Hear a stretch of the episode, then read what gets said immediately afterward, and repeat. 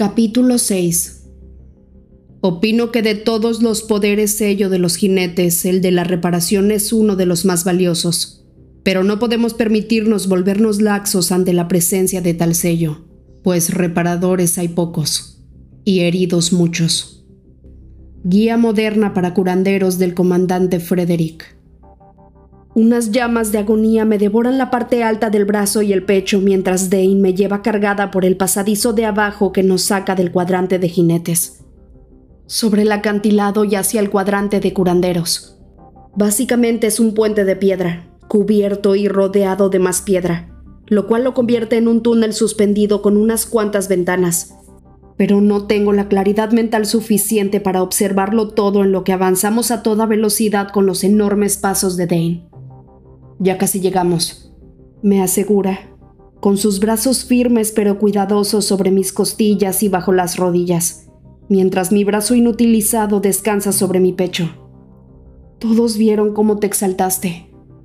Susurro, esforzándome por bloquear el dolor de mi mente como lo he hecho tantas veces antes. Suele ser tan sencillo como crear un muro mental que rodea el tormento pulsante de mi cuerpo para luego decirme que el dolor solo existe en esa caja así que no lo puedo sentir. Pero esta vez no está funcionando tan bien. No me exalté. Cuando llegamos a la puerta la patea tres veces. Gritaste y me sacaste en brazos de ahí como si yo fuera alguien importante en tu vida. Me concentro en la cicatriz en su mentón, en la barba incipiente sobre su piel bronceada, en lo que sea que me distraiga de sentir la profunda destrucción en mi hombro. Si eres alguien importante en mi vida, patea de nuevo. Y ahora todos lo saben. La puerta se abre y Winifred, la curandera que ha estado junto a mí demasiadas veces para contarlas, da un paso atrás, para que Dane pueda meterme al lugar. ¿Otra herida? Parece que tus jinetes quieren abarrotar nuestras camas y... ¡Ay no! ¿Violet? Sus ojos se abren en una expresión de sorpresa. Hola, Winifred. Logro decir pese al dolor. Por aquí. Nos lleva a la enfermería, que es un largo pasillo con camas, la mitad de las cuales ya están ocupadas por otras personas vertidas con el negro característico de los jinetes. Los curanderos no tienen magia, así que utilizan tinturas tradicionales y estudios médicos para sacarnos lo mejor que pueden. Pero los reparadores sí. Espero que no lo ande por aquí, pues él se ha encargado de repararme durante los últimos cinco años. El sello de la reparación es excepcionalmente poco común entre los jinetes. Tienen el poder de arreglar, restaurar y devolver cualquier cosa a su estado natural. Desde ropa desgarrada hasta puentes pulverizados, pasando por huesos humanos rotos. Mi hermano, Brennan, era reparador y se hubiera convertido en el mejor de la historia. Dane me acomoda con cuidado sobre la cama a la que nos trajo Winifred y luego ella se acerca a la orilla del colchón cerca de mi cadera. Cada arruga de su rostro es un consuelo, mientras acaricia mi frente con su mano avejentada. Helen, ve por Nolon. Le ordena Winifred a una curandera de aproximadamente 40 años que va pasando por ahí. No, grita Dane con un dejo de pánico en la voz. ¿Por? La curandera cuarentona pasa la vista entre Dane y Winifred pues claramente no sabe a quién obedecer. Helen. Ella es Violet Sorringale. Y si Nolan se entera de que estuvo aquí y que no lo llamaste, pues tú te las vas a ver con él. Dice Winifred en un engañoso tono tranquilo. ¿Sorringale? Repite la curandera con voz demasiado alta. Intento enfocarme en Dane para evadir el dolor punzante en mi hombro, pero la habitación está comenzando a dar vueltas. Quiero preguntarle por qué no quiere que me reparen el hombro, pero otra oleada de dolor amenaza con dejarme inconsciente. Así que lo único que puedo hacer es soltar un gemido. Ve por Nolo, no va a hacer que su dragón te coma viva con todo y tu maldita cara, Helen. Winifred enarca una ceja plateada, ignorando a Dane, que insiste de nuevo en que no llamen al reparador. La mujer se pone pálida y luego desaparece. Dana acerca una silla de madera a mi cama y el rozar de las patas contra el suelo crea un rechinido horroroso. Sé que te duele mucho, Violet, pero quizá... Quizá que, Dana Etos, ¿quieres verla sufrir? Le pregunta Winifred, con tono de regaño. Le dije que te harían pedazos. Masculla acercándose más a mí, y sus ojos grises están llenos de preocupación mientras me recorren, evaluando el daño. Winifred es la mejor curandera en todo Basquiat. Ella misma prepara todos los tónicos que prescribe, y me ha curado más heridas de las que puedo contar a lo largo de los años. Pero me hizo caso, por supuesto que no. Tu madre es terriblemente obstinada, carajo. Toma mi brazo lastimado y hago un gesto de dolor cuando lo levanta un par de centímetros y me toca el hombro.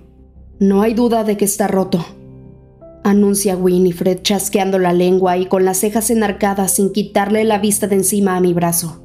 Y me parece que necesitaremos a un cirujano para ese hombro. ¿Qué pasó? Le pregunta a Dane. Lucha. Le explico con una sola palabra. Calla, tú tienes que ahorrar energía. Winifred vuelve a mirar a Dane. Ayuda en algo, muchacho, y cierra las cortinas.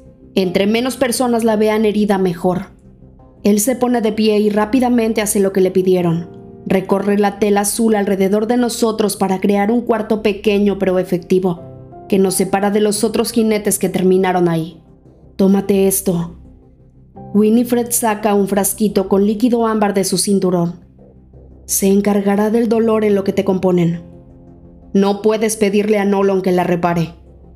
Protesta Dane mientras la curandera retira el corcho del cristal.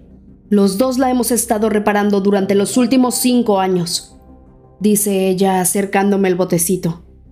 No quieras venir a decirme qué puedo hacer y qué no. Dane mete una mano bajo mi espalda y la otra bajo mi cabeza, ayudándome a incorporarme un poco para que pueda beber el líquido. Está amargo como siempre, pero sé que va a funcionar. Cuando termino de tragar, Dane me acomoda sobre la cama y se vuelve hacia Winifred. No quiero que sufra, por eso estamos aquí. Pero si está tan mal herida, estoy seguro de que podemos ver si los escribas la aceptan como un ingreso tardío. Apenas ha pasado un día. Mientras proceso su lógica para no querer que me atienda un reparador, mi rabia se abre paso entre el dolor, lo suficiente para hacerme hablar. No me voy a ir con los escribas. Luego suspiro y cierro los ojos mientras un zumbido placentero recorre mis venas. Pronto hay una buena distancia entre el dolor y yo, y al fin puedo pensar con algo de claridad, así que me obligo a abrir los ojos de nuevo. Al menos creo que es pronto, porque escucho una conversación a la que claramente no le estuve poniendo atención, así que supongo que ya pasaron algunos minutos. La cortina se abre y Nolon entra, apoyando su peso en el bastón. Le sonríe a su esposa y sus dientes muy blancos contrastan con su piel morena. Me llamaste mía. Su sonrisa se desvanece en cuanto me ve. Violet. Hola, Nolon. Me obligo a curvar los labios hacia arriba. Te saludaría con la mano, pero uno de mis brazos no sirve y el otro lo siento muy pesado. Dioses, estoy arrastrando las palabras. Suero de Leyas. Winifred le ofrece una pequeña sonrisa a su esposo. ¿Vino contigo, Dane? Nolan le lanza una mirada acusatoria a Dane y de pronto me siento de 15 años otra vez, llegando en brazos de mi amigo porque me rompí el tobillo mientras trepábamos algo que no deberíamos andar trepando. Soy su líder de pelotón, responde Dane, moviéndose un poco para que el reparador pueda acercarse a mí. Ponerla bajo mi mando fue lo único que se me ocurrió para mantenerla a salvo. Y no lo estás logrando mucho que digamos, ¿verdad? Nolan lo mira con suspicacia. Es día de evaluación física para combates, explica Dane. Imogen, una de segundo año, le dislocó el hombro y le rompió el brazo a Violet. En el día de evaluación física. Gruñe Nolan mientras corta la tela de mi camisa de manga corta con una daga. El hombre tiene por lo menos 84 años y aún se viste con la ropa negra y las armas envainadas de los jinetes. Su mamá era una de las separatistas de Fenriorson, explico lentamente, intentando enunciar, pero sin éxito. Y yo soy una Sorengale, así que lo entiendo. Pues yo no, gruñe Nolon.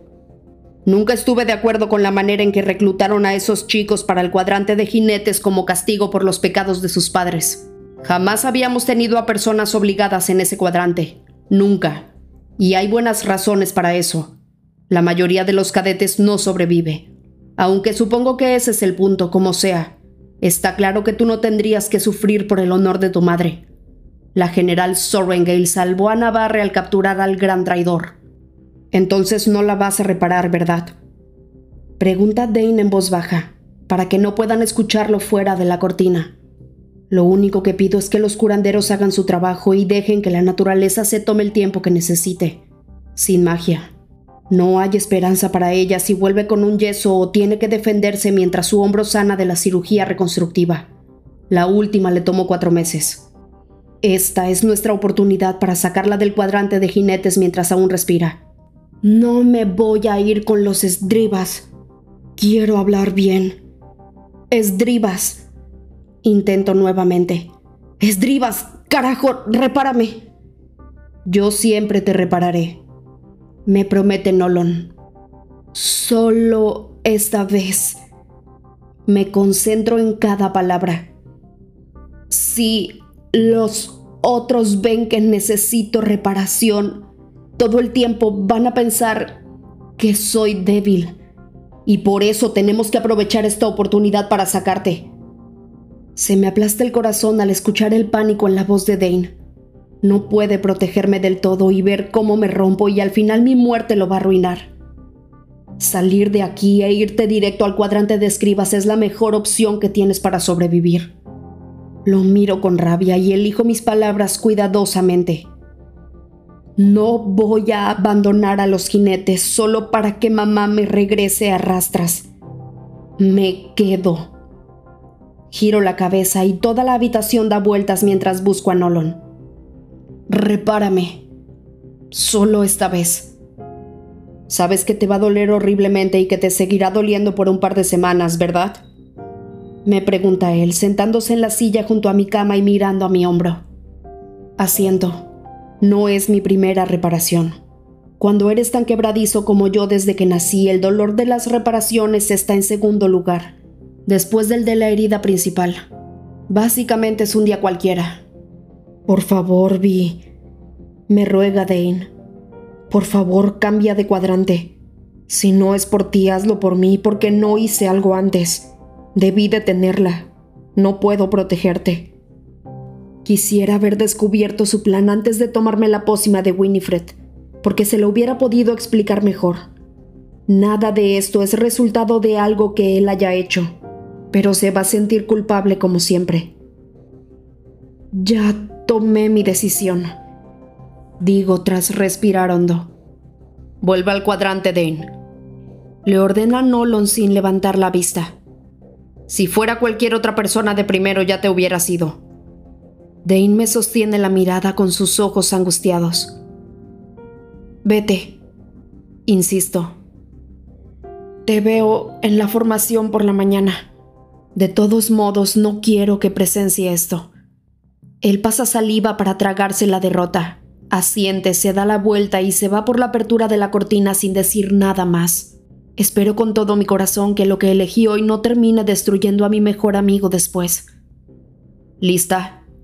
Me pregunta Nolan, pasando las manos por encima de mi hombro. Muerde esto. Winifred me acerca una tira de cuero a la boca y la tomo entre los dientes. Aquí vamos masculla Nolon y levanta sus manos sobre mi hombro. Su ceño se frunce en gesto concentrado antes de hacer un movimiento de torsión. Un dolor inclemente estalla en mi hombro y mis dientes se entierran en el cuero mientras grito. Aguanto un segundo y luego otro antes de desmayarme. Las barracas están casi llenas para cuando vuelvo por la noche, con el brazo derecho adoloridísimo en un cabestrillo azul claro que me convierte en un blanco aún más obvio si es que eso es posible. Los cabestrillos hablan de debilidad, de fragilidad. Dicen que eres un lastre para el ala. Si me rompo así de fácil en la colchoneta, ¿qué va a pasar si me monto a un dragón? El sol hace mucho que se puso, pero el pasillo está iluminado por el suave resplandor de las luces mágicas, mientras otras chicas de primero se alistan para dormir. Le sonrío a una que tiene una tela manchada de sangre pegado al labio hinchado. y ella me devuelve el gesto seguido de una mueca de dolor.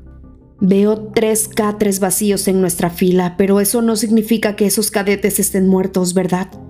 Podrían estar en el cuadrante de curanderos como yo, o quizá estén en los baños. ¡Ya volviste! Rhiannon se levanta con un salto de su cama, ya vestida con sus shorts y su camiseta para dormir, y noto el alivio en sus ojos y sonrisa al verme. Ya volví. Perdí una camisa, pero ya volví. Te pueden dar otra mañana. Me da la impresión de que quiere abrazarme, pero al ver mi cabestrillo da un paso atrás y se sienta en la orilla de su cama. Yo hago lo mismo en la mía, quedando de frente a ella. ¿Cómo salió todo? Me va a doler durante unos días, pero estaré bien mientras lo tenga inmovilizado. Sanará por completo antes de que comencemos con los retos sobre las colchonetas. Tengo dos semanas para averiguar cómo puedo evitar que esto pase de nuevo. Yo te ayudaré a vestirte. Me promete. Eres la única amiga que tengo aquí, por lo que prefiero que no te mueras cuando las cosas se pongan más difíciles. Una esquina de su boca se eleva con una sonrisa juguetona. Haré lo posible por no morirme. Sonrío pese al dolor en mi hombro y brazo. El efecto del tónico ya pasó y me está empezando a doler horrible. Y yo te ayudaré en historia. Apoyo mi peso sobre la mano izquierda, que se desliza bajo mi almohada. Ahí hay algo. Somos invencibles, declara Rhiannon, que está siguiendo con la mirada a Tara, la chica voluptuosa de cabello oscuro de Moraine, mientras pasa junto a nuestras camas. Saco un librito, no, es un diario, con una nota doblada encima que dice Violet con la letra de Mira. Abro la nota con una sola mano. Violet. Esperé hasta leer las listas esta mañana y no estás en ella, gracias a los dioses. No me puedo quedar. Me necesitan en mi ala y aunque pudiera seguir aquí no me dejarían verte. Soborné a un escriba para que dejara esto en tu catre. Espero que sepas lo orgullosa que me siento de ser tu hermana. Brennan me escribió esto el verano antes de mi ingreso al cuadrante. Me salvó. Y te puedes salvar a ti también. Agregué algo de mi sabiduría ganada a pulso por aquí y por allá, pero la mayor parte es suya. Y sé que él hubiera querido que tú lo tuvieras. Él te hubiera querido viva. Te quiere. Mira. Trago saliva para deshacer el nudo en mi garganta y dejo la nota a un lado. ¿Qué es? Me pregunta Rhiannon. Algo de mi hermano. Las palabras apenas logran salir de mis labios mientras abro la tapa del cuaderno. Han pasado años desde la última vez que vi los trazos fuertes de sus letras, pero allí están. El pecho se me aplasta y una nueva oleada de pena me va llenando. El libro de Brennan. Digo en voz alta, leyendo la primera página y luego paso a la segunda. Mira, eres una Sorringale, así que vas a sobrevivir. Quizá no tan espectacularmente como yo, pero no todos pueden alcanzar estos niveles, ¿verdad? Ya, en serio, esto es todo lo que he aprendido. Manténlo a salvo, escóndelo. Tienes que vivir porque Violet está observando. No puedes dejar que te vea destruida. Brennan. Las lágrimas se me agolpan en los ojos. Solo es su diario. Miento pasando algunas páginas. Puedo escuchar su tonito bromista y sarcástico al ver sus palabras como si estuviera aquí, haciendo chistes ante el peligro con un guiño y una sonrisa. ¿Cómo lo extraño, carajo? Murió hace cinco años. Ay, lo... Rhiannon se acerca con los ojos llenos de compasión. Nosotros tampoco quemamos todo siempre. A veces es lindo tener algo, ¿verdad? Sí, Susurro. Tener esto es valiosísimo, pero sé que mamá lo lanzaría al fuego si lo encontrara. Rhiannon se reclina en su cama, abre su libro de historia y yo vuelvo a la historia de Brennan, que comienza en la tercera página. Sobreviviste al parapeto. Bien. Mantente atenta durante los próximos días y no hagas nada que llame la atención. Dibujé un mapa donde podrás ver no solo dónde están los salones, sino también dónde se reúnen los instructores. Sé que estás nerviosa por los retos, pero no deberías, no con ese gancho derecho que tienes. Puede que parezca que eligen a los oponentes al azar, pero no es así. Lo que los instructores no te dicen es que deciden cuáles serán los retos desde una semana antes. Mira, cualquier cadete puede pedir un reto, claro, pero los instructores ponen oponentes buscando deshacerse de los más débiles. Eso significa que cuando comience el combate real, los instructores ya saben a quién te enfrentarás ese día. Este es el secreto. Si sabes dónde buscar y puedes colarte sin que nadie te vea, sabrás con quién vas a pelear. Y así podrás prepararte, Ahogó una expresión de sorpresa y me devoró el resto de la entrada mientras la esperanza va floreciendo en mi pecho.